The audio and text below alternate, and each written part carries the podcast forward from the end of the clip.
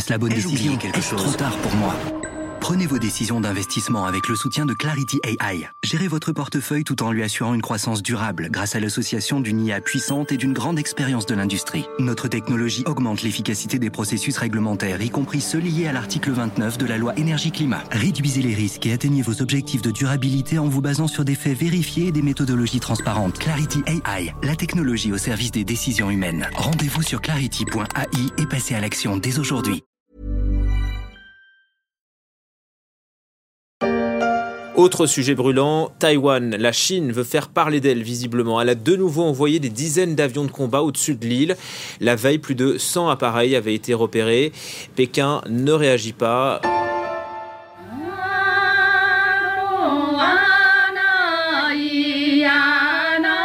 55 avions militaires chinois contre une centaine la veille. Difficile pour autant de parler de désescalade. La Chine continue de mettre la pression sur cette île située à 160 km au sud-est de ses côtes. L'ancienne Formose, riche en semi-conducteurs, sera-t-elle l'objet du premier grand affrontement du 21e siècle entre les deux superpuissances, la Chine et les États-Unis? Je suis Pierrick Fay, vous écoutez La Story, le podcast d'actualité des échos. On retrouve dans quelques instants la deuxième partie de mon entretien avec Bruno Tertrais, auteur de La guerre des mondes aux éditions de l'Observatoire. L'île de Taïwan est le nouveau territoire de l'Empire japonais. Ces montagnes offrent d'immenses ressources forestières et minières d'insoupçonnables et inépuisables trésors.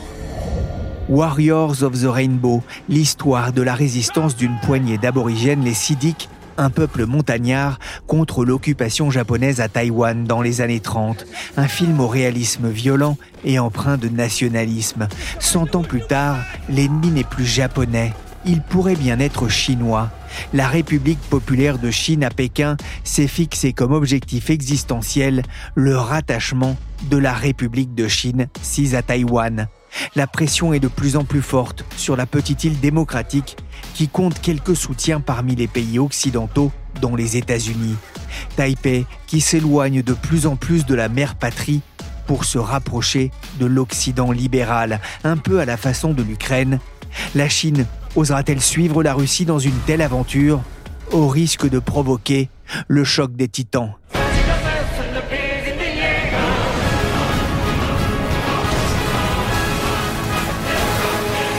Il faut se plonger dans le livre du géopolitologue Bruno Tertrais, La guerre des mondes, pour saisir à quel point un conflit autour de Taïwan pourrait être une guerre fondatrice pour ce siècle analogue peut-être, écrit l'auteur, à ce que fut celle de 14-18 pour le siècle dernier. Bruno Tertrais, merci d'avoir répondu à l'invitation de la story des échos. En février 2022, Poutine a franchi le Rubicon en envahissant l'Ukraine. La Chine a aussi des visées expansionnistes sur la mer, mais aussi à Taïwan. Alors avant de parler de son avenir, qu'est-ce qui différencie la Russie de Poutine de la Chine de Xi Jinping? Pas mal de choses. C'est une alliance de connivence, mais entre deux pays qui restent très différents. D'ailleurs, je note que dans le couple russo-chinois, aujourd'hui, le partenaire junior, c'est la Russie, alors que dans les années 50, c'était l'inverse. C'était l'URSS qui dominait et la Chine qui était le partenaire euh, junior. Beaucoup de choses les différencient, évidemment. La géographie, l'histoire, la culture, la puissance économique, et puis la manière dont le besoin de revanche et d'expansion se dessine. La Chine a longtemps eu une stratégie très intelligente de, de conquête économique. Le projet La ceinture et la route, qu'on appelait autrefois les routes de la soie. C'est un projet de tissage de relations avec un certain nombre de pays le long de voies de communication euh, bien définies pour entrer dans un système de ce qu'on appelait au temps de, l'Empire chinois le système des tributaires, euh, dans lesquels les États euh, voisins et même lointains sont redevables à l'empereur de Chine. C'était une stratégie aussi intelligente. Deuxième type de stratégie, elle aussi intelligente, faire concurrence aux États-Unis en proposant des produits numériques susceptibles d'être attractifs notamment pour les jeunes générations. parce que derrière, il y a bien sûr euh, tout ce qui euh, permet à la Chine de capter de l'information et des données, la République populaire de Chine est devenue le plus grand aspirateur de données du monde.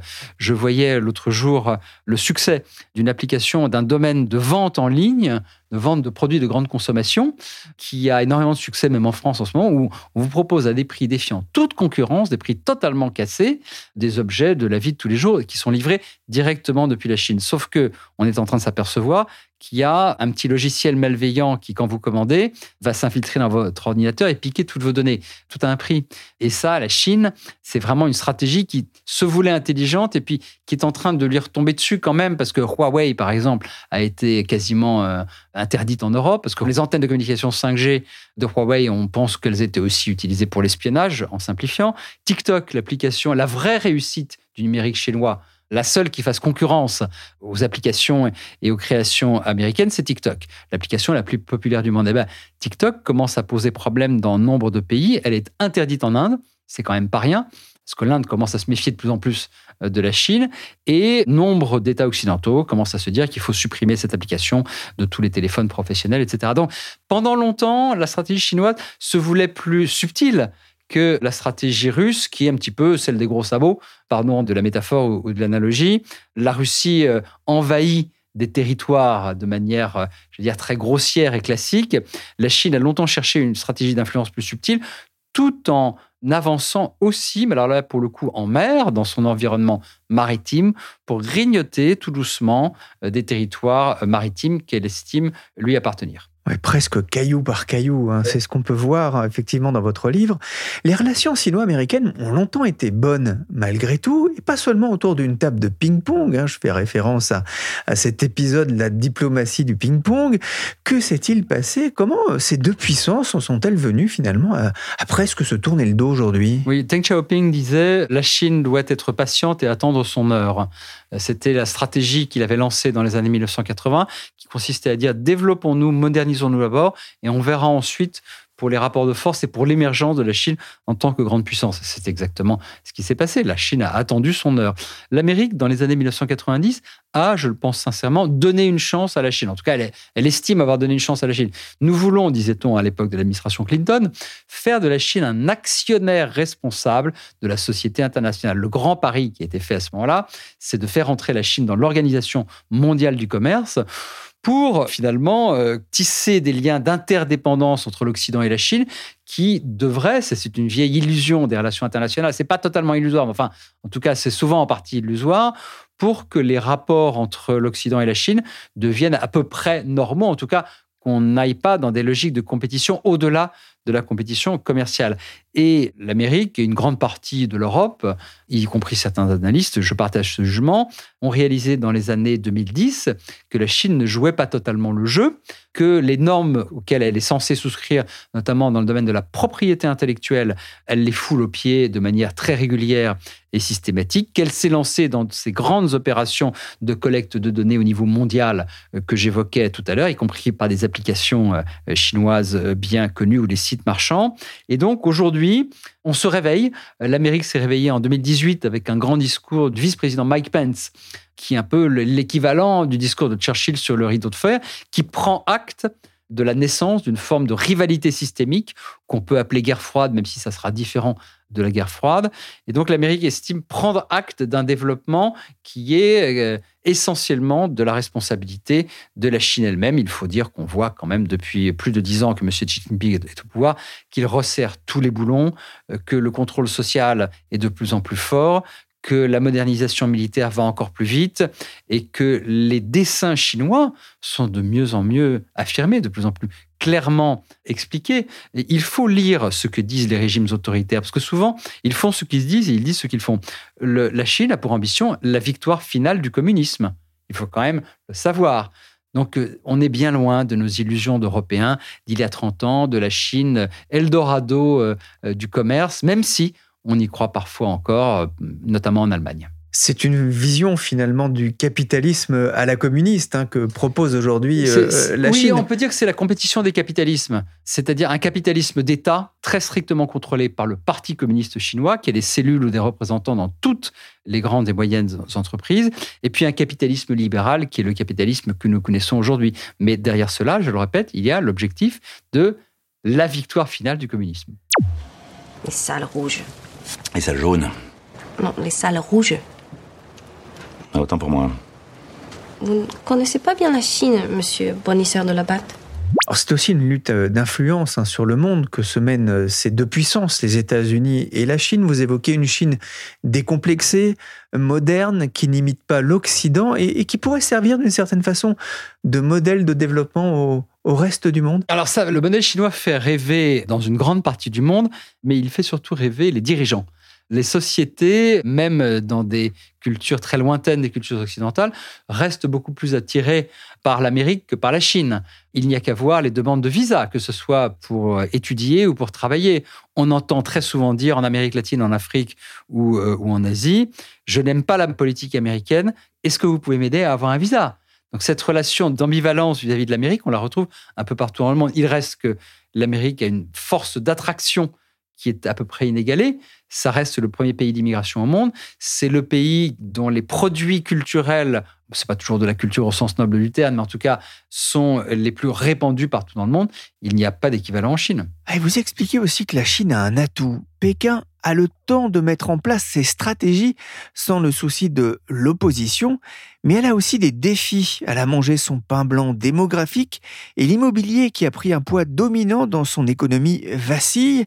Elle ne dépassera pas l'économie américaine, pronostique à présent de nombreux économistes. Chine, États-Unis, deux visions du monde, deux modèles de société.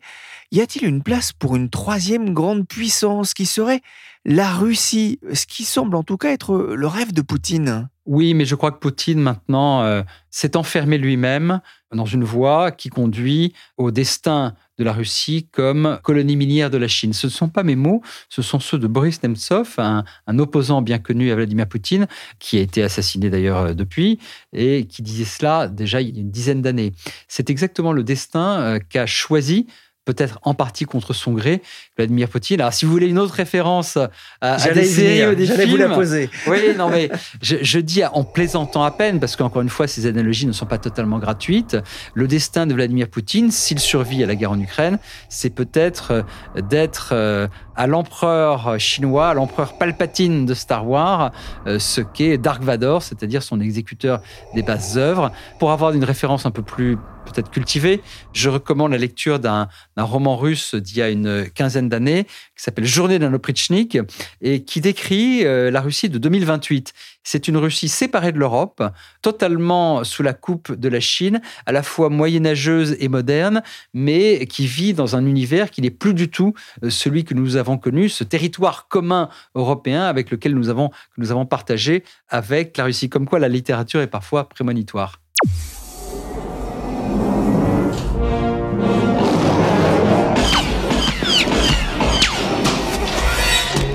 We would be honored if you would join us.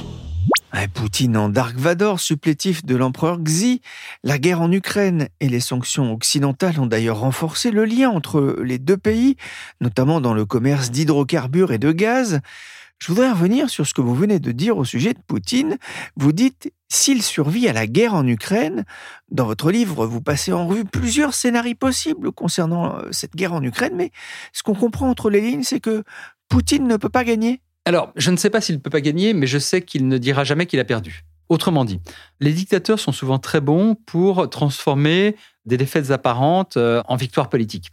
Souvenez-vous, c'est un exemple que je donne souvent, ce qui se passe en 1991, après l'éviction des forces irakiennes du Koweït. Eh bien, Saddam Hussein se présente à son peuple en disant J'ai gagné.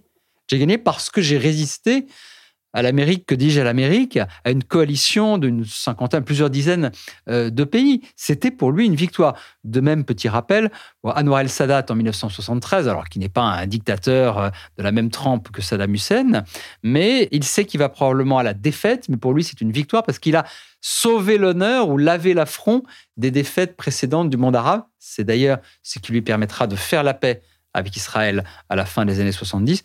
Vladimir Poutine n'est pas du tout dans cette logique. Mon point consiste à dire que quoi qu'il se passe, ça sera présenté comme une victoire par Vladimir Poutine. Mais si c'est une déroute totale, et il est encore trop tôt pour le savoir, il est possible que le patron du syndicat mafieux soit remplacé, ne serait-ce que pour optiquement euh, présenter un nouveau visage aux Russes. Les choses sont encore très ouverte au moment où euh, nous parlons. Le seul scénario qui me semble fermé, le semble plus du tout réaliste depuis longtemps, c'est une véritable victoire russe, à savoir d'affaiblir l'Ukraine au point que ça ne soit plus un État viable, de renverser euh, le pouvoir euh, à Kiev et encore moins d'annexer l'Ukraine. Tout ceci, c'était les projets de Vladimir Poutine, me semble aujourd'hui totalement irréaliste et déjà depuis un bout de temps. L'Iran est évoqué de plus en plus souvent depuis les attaques perpétrées par le Hamas dans le sud d'Israël. Quel rôle a-t-il véritablement joué dans le lancement de l'attaque du Hamas? Alors que Tsahal se prépare à une incursion terrestre dans la bande de Gaza, Téhéran évoque le lancement d'une action préventive contre l'État hébreu. Que se passerait-il si l'Iran décidait de s'impliquer activement dans ce conflit? Ah, on a parlé de la Chine, on a parlé de la Russie. Il y a un autre acteur, on pourrait parler d'un État paria dont on mesure aujourd'hui l'impact, notamment dans son soutien au Hamas et au Hezbollah. C'est l'Iran. À quoi jouent les ayatollahs? Alors d'abord, rappelons que l'Iran, c'est pas seulement les ayatollahs. La nature du pouvoir iranien depuis déjà une quinzaine d'années, c'est un mélange de d'acteurs religieux et d'acteurs militaires. Il y a une militarisation du pouvoir euh, iranien extrêmement forte depuis une quinzaine d'années. Militaires qui sont d'ailleurs, comme souvent dans les dictatures, sont aussi de redoutables hommes d'affaires. Il est rare que dans ces pays, ce soit pas aussi des hommes d'argent. On le voit en Chine, on le voit en Algérie. Les militaires sont souvent aussi des businessmen. L'Iran est-il un État paria? Ce n'est pas comme ça qu'il se voit. Il a des amis euh, dans la région. Il a étendu son influence en même temps qu'il s'est radicalisé. C'est pour ça que c'est intéressant ce que je fais dans le livre, de comparer avec euh, les limites de l'analogie, bien sûr, des comparaisons, mais de comparer la trajectoire de la Russie, de la Chine, de l'Iran et dans une moindre mesure de la Turquie. Ce sont des pouvoirs qui se sont radicalisés, qui ont développé une idéologie propre, qui sont tous animés par un désir de revanche, assis sur une reconstruction d'un passé mythique, d'un passé reconstruit. L'Iran, aujourd'hui, est dans une situation qui n'est pas aussi inconfortable que ce que l'Amérique souhaiterait. Parce que c'est quand même le... Je rappelle que l'Amérique est le grand Satan de l'Iran et que l'Amérique, de son côté, n'a jamais oublié la prise d'otage de l'ambassade américaine à Téhéran, ainsi qu'un certain nombre d'attentats qui ont été commis par des forces pro-iraniennes. L'Iran, euh, dans le conflit euh, qui oppose Israël euh, au Hamas, a choisi de ne pas mettre de pétrole sur le feu, si j'ose dire, en manifestant sa présence, en encourageant sans doute le Hezbollah au sud Liban à marquer le coup, mais n'a pas choisi d'entrer en guerre contre Israël. Je pense que l'Iran sait que, d'abord, les événements actuels jouent en sa faveur. Ils sont censés, de son point de vue, affaiblir Israël et remettre la cause palestinienne au centre du jeu. Les événements radicalisent l'opposition, les fractures occidentales entre le soutien euh, à Israël, qui est euh, bien sûr dans son droit lorsqu'il se défend, et le soutien à la cause palestinienne, y compris euh, du fait des exactions réelles ou supposées de l'armée israélienne. Tout ceci est tout bénéfice pour les puissances qui cherchent à affaiblir l'Occident et les pays de la famille occidentale, Israël compris. Donc je ne pense pas que l'Iran a intérêt à véritablement escalader le conflit. Quand ça change, ça change. Il faut jamais se laisser démonter. Vous croyez qu'ils oseraient venir ici? Les cons, ça ose tout. C'est même à ça qu'on les reconnaît. Ce qui se joue aussi euh, en Ukraine, sous les yeux de la communauté internationale, c'est peut-être aussi l'avenir de Taïwan, dont l'identité même est niée par la Chine Pékin va-t-il oser faire ce que Moscou a osé? C'est la question à plusieurs euh, dizaines de milliards de dollars. Pourquoi? Parce que si vous avez aimé les conséquences économiques et financières de la guerre d'Ukraine, vous adorerez les conséquences économiques et financières de la guerre de Taïwan. Ce sera bien pire. Ça sera bien pire. Écoutez, je dis souvent en plaisantant à peine que si vous voyez les forces navale chinoise s'approcher de l'île de Taïwan, liquider votre portefeuille, acheter de l'or et de la pierre et attendez que ça passe parce que ça va secouer sérieusement. Je ne dis pas que ça va se passer dans les prochaines années. Je crois au contraire que les dirigeants chinois savent qu'ils n'ont pas droit à l'erreur, que s'ils envahissaient Taïwan, ça serait l'équivalent en, en, carte de faire tapis. Et donc, euh, ils prendraient un risque énorme, y compris celui de la défaite. Or, la défaite, serait pour le coup, à mon avis, difficilement supportable pour le leadership du Parti communiste chinois. Donc je ne pense pas que l'invasion soit imminente. En revanche, je pense tout autant que plus on approchera de la date de 2049, qui est le centenaire de la République populaire de Chine, plus il sera difficile aux dirigeants de Pékin d'accepter que Taïwan conserve cette indépendance de fait. Et donc, ça va se tendre de plus en plus, à moins qu'un événement euh, extérieur ou dans la région euh, n'en viennent à, rebattre les cartes. Euh, je pense que ça, plus le temps passera, notamment dans la décennie, euh, fin de la décennie 2020 et, dans la décennie 2030, plus la Chine sera nerveuse, car il deviendra difficile pour elle d'accepter que la petite Chine, la République de Chine, c'est-à-dire Taïwan, lui échappe au moment du centenaire de 2049. Qu'est-ce qui pourrait freiner justement un scénario de guerre qui semble, si je vous entends bien, ah, quasiment inéluctable à l'horizon 2049 Il y a heureusement des cordes de rappel dans la société internationale qui freinent ou limitent la possibilité de très grands conflits militaires qui impliquent directement les grandes puissances. La, la guerre d'Ukraine n'implique pas directement les grandes puissances. Je rappelle que ni les États-Unis ni la France sont directement acteurs de la guerre en Ukraine. Il y a une corde de rappel qui joue encore en partie aujourd'hui, c'est l'interdépendance économique. C'est un rêve de penser que l'interdépendance économique à elle seule peut empêcher la guerre. En revanche, il n'est pas absurde de penser que ça contribue tout de même à limiter les prises de risques. Et aujourd'hui, la Chine, sur le plan économique, ne peut pas se permettre de rompre les ponts avec l'Occident, et vice-versa d'ailleurs. Donc la Chine a commencé à euh, limiter l'exposition de son économie aux sanctions qu'elle sait qu'elle subirait si elle envahissait Taïwan. Les Européens réfléchissent de leur côté à cela également. Mais ça, c'est une première corde de rappel. Tant qu'il y aura beaucoup d'interdépendance économique avec la Chine, c'est un facteur qui devra être pris en compte dans le calcul des dirigeants chinois. Deuxième corde de rappel, bah, c'est le système des alliances occidentales, qui n'a pas d'équivalent côté russe ou chinois et qui n'ont pas en serre parce que ça serait entré dans le jeu chinois. La Chine est tellement paranoïaque qu'elle se dit enserrée par euh, les alliés des États-Unis. Évidemment, pas pour l'attaquer, personne pense attaquer la Chine. Il s'agit de, montrer à la Chine que si elle devait attaquer un des alliés des États-Unis, euh, Philippines, Japon, Corée du Sud et Taïwan, qui est un allié de fait, même si ce n'est pas un allié de droit, alors elle prendrait un risque énorme. La dernière corde de rappel, c'est la dissuasion nucléaire.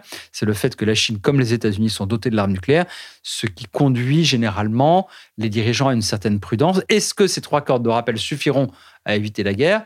J'en suis pas totalement certain, mais ça rend la probabilité de cette invasion tout de même assez limitée pour les années qui viennent. Quel scénario pour Taïwan? Et quelles leçons tirer du réveil des empires russes et chinois, je vous invite à lire La guerre des mondes, le retour de la géopolitique et le choc des empires de Bruno Tertrais aux éditions de l'Observatoire, un ouvrage passionnant. On peut lire notamment que l'armée populaire de Chine s'entraîne sur une base en Mongolie intérieure à la prise d'un bâtiment réplique du palais présidentiel de Taipei. Merci Bruno Tertrais, directeur adjoint de la Fondation pour la recherche stratégique et conseiller géopolitique à l'Institut Montaigne. Cet épisode de la story a été réalisé par Willy Gann, chargé de production et d'édition Michel Varnet.